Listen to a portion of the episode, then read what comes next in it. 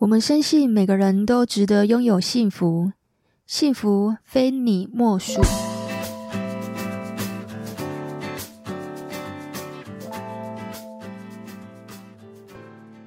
你现在收听的是《非你莫属》的节目，我是杜菲，是一名美国婚前辅导咨询师，也是擅长解决问题的心理师。今天要来跟大家分享啊。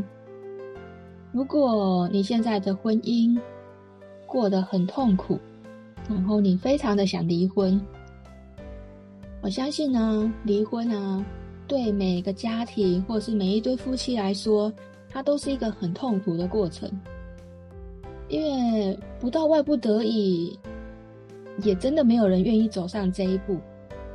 那当然，想离婚的那个人，他都会觉得自己有非离不可的理由。别人啊，外人、亲戚、朋友，真的也没有必要对离婚这件事情说三道四的。那你能做的就是你怎么看待这件事情？那你做好准备了吗？我整理了这八件事情，可以让你考虑看看，是不是真的一定要走上离婚这条路呢？也许可以给你一些小小的帮助哦。第一个，我想请问你是否有足够的经济能力，可以去支撑你之后离婚后的生活呢？因为在这个世界，所有的人都可能会背叛你，但唯一不会背叛你的，就是你口袋里面的钱。所以任何时候，我都觉得口袋里面要有钱，管不管你是男生还是女生，你口袋里面要有钱。你就算要讲离婚，或者是被迫离婚，你至少都不会，因为爱情没了，至少钱还在嘛，还是可以多多少少给自己一些安全感。那如果你离婚很痛苦，我也建议可以给自己找一些乐子，可能吃一顿大餐，或者是去一些你想去的地方，来去平衡谈离婚这个阶段性不舒服的那个过程。为什么会特别在这里讲这个呢？是因为我发现啊，就是很多人还不知道要怎么去爱自己。爱自己讲这三个字挺简单的，但实际上要做它有难度，因为你得去做，得去行动嘛。如果你身边很常被人家说你不太爱自己的人呢，我建议你可以去听我们非你莫属的第三十九集。那一集呢，我有讲怎么爱自己的六个方式。哦，那一集我讲的比较细，那这一集我就我就不细讲了哈。如果有需要的听众朋友们，你们也可以去收听第三十九集。离婚之前要想清楚的第一件事情，就是你有没有足够的经济能力可以去支撑你的生活。呃，有些女孩子她可能就是急着要离婚，那发现自己太冲动了，生活也过不下去了，那娘家也没有办法支援你呢，你就被迫要跟前夫拿钱，那你可能还要拉低姿态，放低姿态，然后去求对方。其实没有必要走到这一步，你可以假设你现在还没有谈离婚呢，你可以先做一件事情。就是先调整自己一段时间，那你让自己有能力去赚钱，先去改变你自己的生活。最担心的是，你明知道，就是有一种状况，就是你明知道自己应该要出去赚钱，但是其实你好像已经被制约了。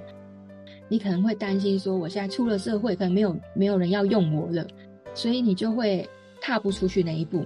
但你踏不出去那一步呢，你很有可能你的生活都会任人摆布啊。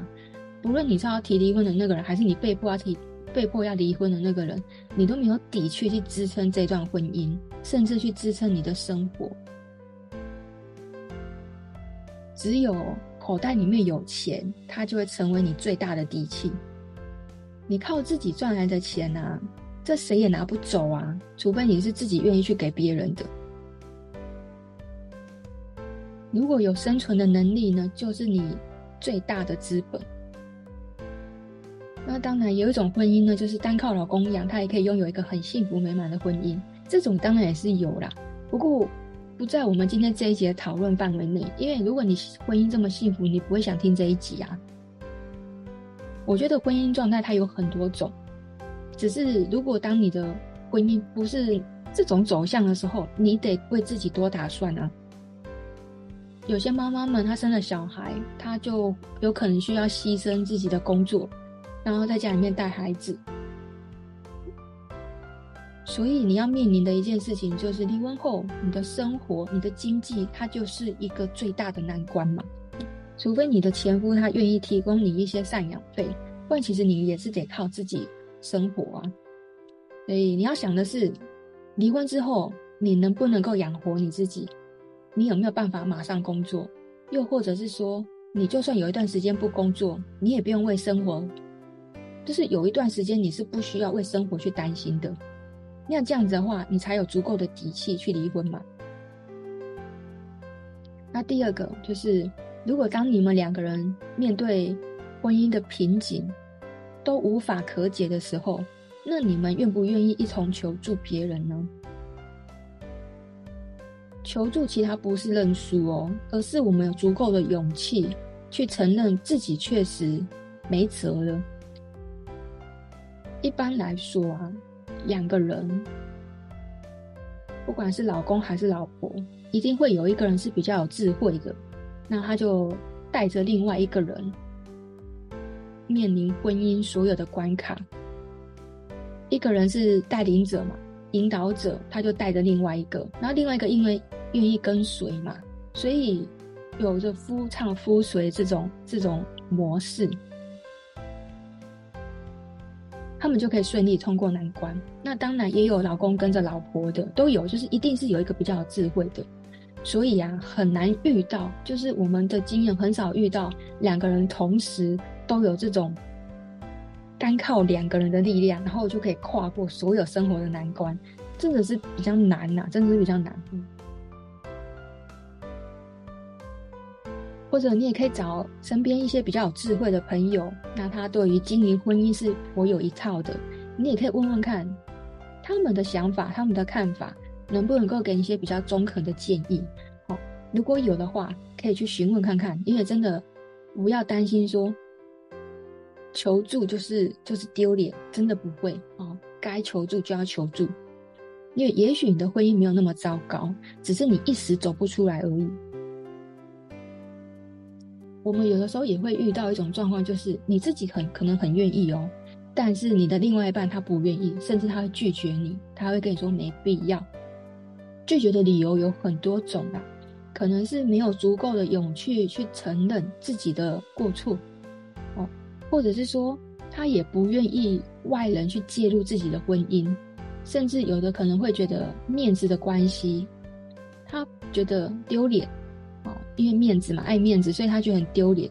那再来有另外一群，他可能会觉得没必要了，没救了，我就不想要了哦，所以他会拒绝你。但我这边想要想要讲的是啊，嗯，如果呢，你可以单靠自己的力量，就可以把婚姻变好，你或许啊。或许你可以看一些书，看一些影片啊，或者是上一些课，它也许可以帮助你的婚姻。但是呢，这个效果就都都是都来得太慢太慢了，它很难啊，很难去急救。尤其是当你的婚姻对方已经提出离婚了，这种状况其实都是要急救了。那你再来想说要去看影片啊，再去看书啊，它真的没有办法急救。看书这种东西就是平常就要看的。不是等到你需要急救的时候才去看书，他比较没有办法做到急救，所以以我们的经验，通常的结果都会是两夫妻僵在那里，互相冷战，甚至每天都是三天一一小吵，五天一大吵。最后，最后呢，你会发现哦，时间一长，其实只会让问题累积的更多更多而已。它不但不能不能解决问题，还会延伸更多的问题。那那个都是一种内耗，不断在消耗你们的感情。这个人呢，他可以带着你们去找到共识，去找到异中求同，两个人一定想法不一样嘛。但是怎么在两个人想法都不一样，找到一个共识，唯一的那个共识，也许这个共识就可以支撑你们的婚姻继续走下去。那第三个，你有没有先征求过孩子的意见呢？这边我要讲的孩子呢，指的是国中、高中以上的哦，他已经有自己的意识，然后他也比较有主见的这样子的年龄哦。那如果是国小六年级以下的呢，就是比较小的孩子，我在我等一下会补充。我先来讲哦，比较大的孩子呢，比较大的孩子呢，其实他已经有自己的想法，你可能可以听听他们的想法，也许跟你不一样哦。像我有个朋友啊，他要离婚了。那他国二的儿子啊，就跟他说，他反而很赞成妈妈离婚，而且他还跟他妈妈讲说，现在离婚率这么高，他觉得离婚其实也没什么，因为他只希望妈妈快乐一点，因为他觉得爸爸对妈妈其实也不好，就是从孩子的角度来看呢，他也觉得爸爸对妈妈也不好啊，你为什么还不离婚呢？所以他反而是很赞成妈妈离婚的。你看这样孩子是不是很意外的很贴心呢？这真的是给妈妈一个很大的鼓励跟安慰耶，因为有的时候由你的角度来看，也许你会想说，哎，孩子，孩子没有一个完整的家，怕孩子可能被取笑啊，怕孩子怎么样怎么样怎么样。但这个都是你的角度在看待这件事情啊。那如果你的孩子已经比较大了，你可以询问他们的意见，也许他的想法会跟你很不一样，也许他也很支持你，也不一定啊，对不对？那另外一个呢，就是。虽然我讲孩子，你可以问问他的意见，但是不论孩子的意见是什么啊，你的想法才是第一顺位。只有你自己才知道，在这段婚姻里面，你过得快不快乐，幸不幸福，能不能够继续维持下去，只有你自己才知道。所以你还是要以你自己的想法为第一优先。就是不是每个孩子的表达能力都很好。他也可能也没办也没办法跟你讲，他对你离婚会有什么样的看法，因为对他来说，也许这个离婚他也不是那么的赞成，他认为可能在他生活上会造成不太方便。但是无论如何，你还是要去直面这个问题，然后不要去逃避，常常跟孩子去做沟通。那如果孩子不理解你呢，你也可以在这个时候沟通的过程呢，你可以引导他。告诉他你为什么想离婚，也许这个孩子到后面也有可能会支持你，因为你告诉他，他就慢慢接受了，而不是你突然说要离婚，然后孩子完全不知道这件事情，孩子不知所措，孩子不知道该怎么办，那那样子的状况反而对孩子才是最大的伤害哦。那第四个，你们能不能够成为孩子的合作父母？这边呢，我就要讲，就是国小以下的孩子哦。如果呢，你离婚不可避免，就是你一定确定你要离婚了，那你首先你会考虑到就是孩子的问题嘛？真的真的不要因为你要离婚，你就拿孩子当做筹码，更不要去逼问这么小的孩子，你问他说你要跟爸爸还是要跟妈妈？因为这个对孩子来说就是一个很难回答的问题呀。他可能在心里面会想说：“我爱妈妈，我喜欢妈妈，可是我也想要爸爸啊。”那有些孩子呢，他天生就是很懂事、很贴心，他知道他说出来你会难过，所以他可能会选择不说哦，或者是他根本就不敢说。其实孩子说不出口。但是他的行为完全表现出来，就是他很焦虑，他也不晓得该怎么办，他更害怕失去你们。还有一种孩子，他反而会责怪自己哦，他可能会认为说，是不是因为我不乖，所以你们才要分开？那他就会陷入自责，自己责怪自己的这种情绪里面，这种很莫名，也没有人说他，你们可能也不会说，就是因为你不乖，所以爸爸妈妈才要离婚。大人可能都不会讲这种话，但是孩子自己会投射啊，他会觉得是不是因为我不乖，所以你们都不要我了，你们要分开了，这就让这么小的孩子很焦虑。你们不喜欢当的是夫妻，但并不是不喜欢当父母啊，所以当爸爸妈妈感情不好的时候，也不应该是让这么小的孩子来去承担大人的情绪啊。我们应该以孩子的利益来做最大的考量，所以这个时候尽可能的做到不变动孩子的环境，不更换孩子的学校，不换掉原本他住的地方。如果可以的话，也不要换掉主要照顾者，因为如果看不到爸爸或者是妈妈，这些都会让孩子觉得很恐慌。那我们尽量的在这个时间点，就不让孩子去卷入父母的情绪里面，父母的纠纷里面。我们依然是可以成为合作的父母。所谓合作的父母呢，就是我们只是不相爱了，但我们依然爱孩子啊。所以，我们还是可以以孩子最大的利益来做考量。那你们就可以成为很好的合作父母。那第五个呢，就是你可以问问自己哦，是不是真的到非离不可的地步了呢？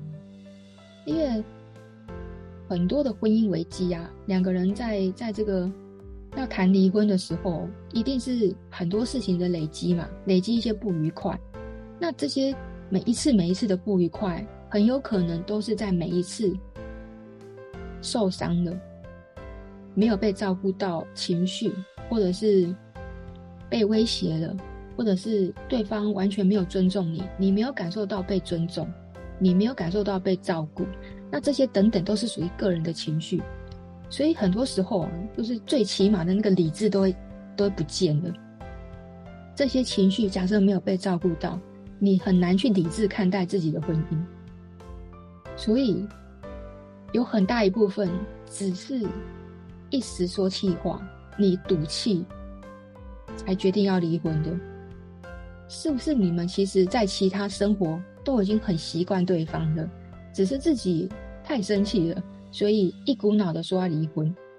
因为这只是单纯的说气话。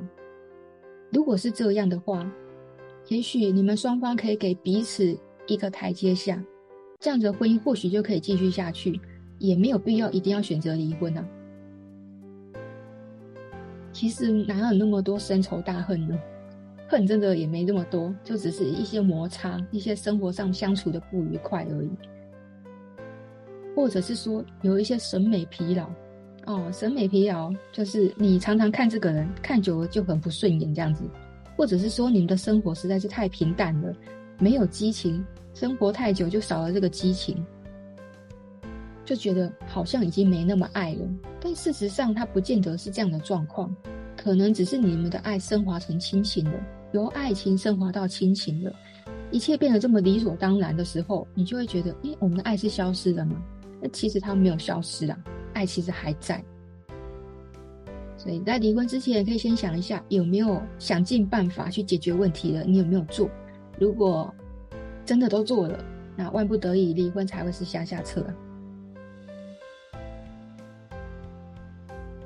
第六个。你需要对你们共同的财产要有了解。很多人觉得离婚只是为了降低痛苦，但是多数我们都知道离婚并不简单，是因为离婚中最麻烦的事情就是你要处理财产上面的切割，除非你在结婚有去特别登记财产分别制，不然一般来说都是法定制。法定制的话，通常都是共同的财产。结婚后属于你们的财产都是共同的，那你就要特别需要去了解你们这这个共同财产的支出啊，哎，你们的收入啊，你们的支出啊，还有投资啊、保险啊这些细节，你了解的越详细越好。这样子呢，你了解的越详细越好。如果你希望离婚顺利一点，你就需要准备这些资讯，它会在必要的时候可以保障你的权益。第七个、哦，你可以选一个专门在打离婚官司的律师，因为并不是所有的律师他都擅长打离婚的官司，也不是每个律师会同情你，他可能只是站在立场去帮助你而已。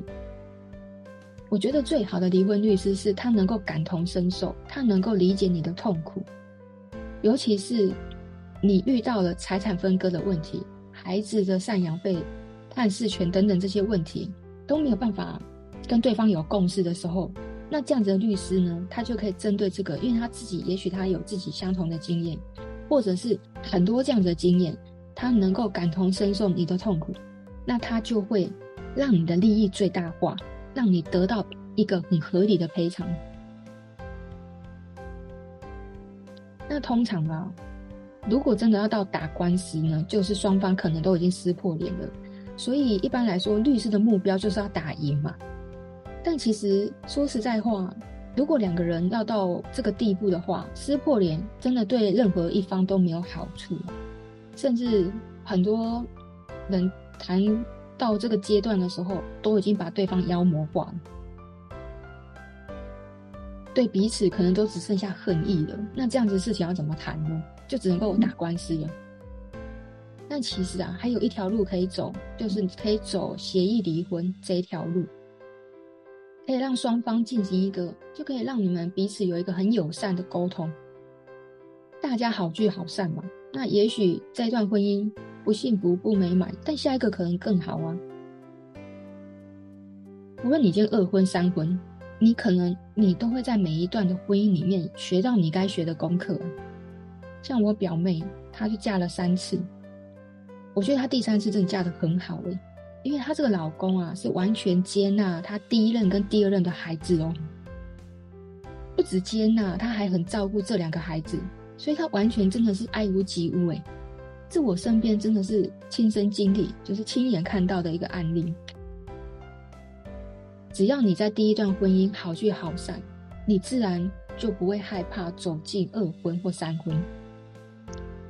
也许下一段幸福在等着你也不一定啊。这一段不好，我们换下一个嘛。好，人生真的没有那么糟心。但我们可以好聚好散，是我们目前能够做到的。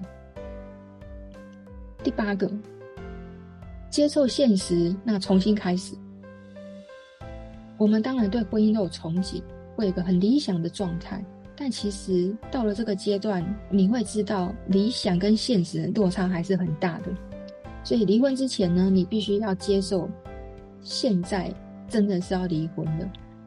无论你今天是提离婚的这个人，还是你是被迫提离婚的那个人，你都要学会接受现实。只有内心真的接受了，啊，当然这个没有办法说，哎，马上就接受了，它是有个过程的。但只有你接受了，可能有些人是半年、一年、两年，甚至是三五年都有可能。但这个过程里面可短可长，但不论如何，只有你完全的接受的那一刻，它才有可能重生。那当你都已经想过一轮了，就是统整我刚刚讲这八件事情，你就会很清楚知道哦，你应该在意的是什么事。还有你需要做的有哪些事情？那还有你离婚之后有没有什么计划等等之类的？那最后最后，你也可以思考看看，这个婚姻是不是真的这么糟糕？是不是真的有你值得继续努力下去的部分？我觉得啊，能够相遇就是一种天大的缘分啊！这边可能有些人会觉得啊，就是孽缘呐啊。那无论如何，你们曾经相爱啊，你们曾经有一段很美好的过程啊。曾经有那一段回忆在啊，所以好聚好散，也许它也是一个最好的方式。那最后，希望你做的每一个决定，都可以让你在将来没有遗憾。那在这边真心祝福你哦。最后呢，我来帮大家总结一下，离婚之前你要想清楚的有哪八件事情。第一个，你有没有足够的经济能力可以去承担你离婚之后的生活呢？第二个，当两个人都无力解决的时候，你们愿不愿意一同求助呢？第三个，你有没有问过孩子的意见呢？第四个，你们两个能不能够成为孩子的合作父母呢？第五个，是不是真的到非离不可的地步了呢？第六个，你需要对你们共同的财产要很了解。七个，你可以选择一个聪明的律师。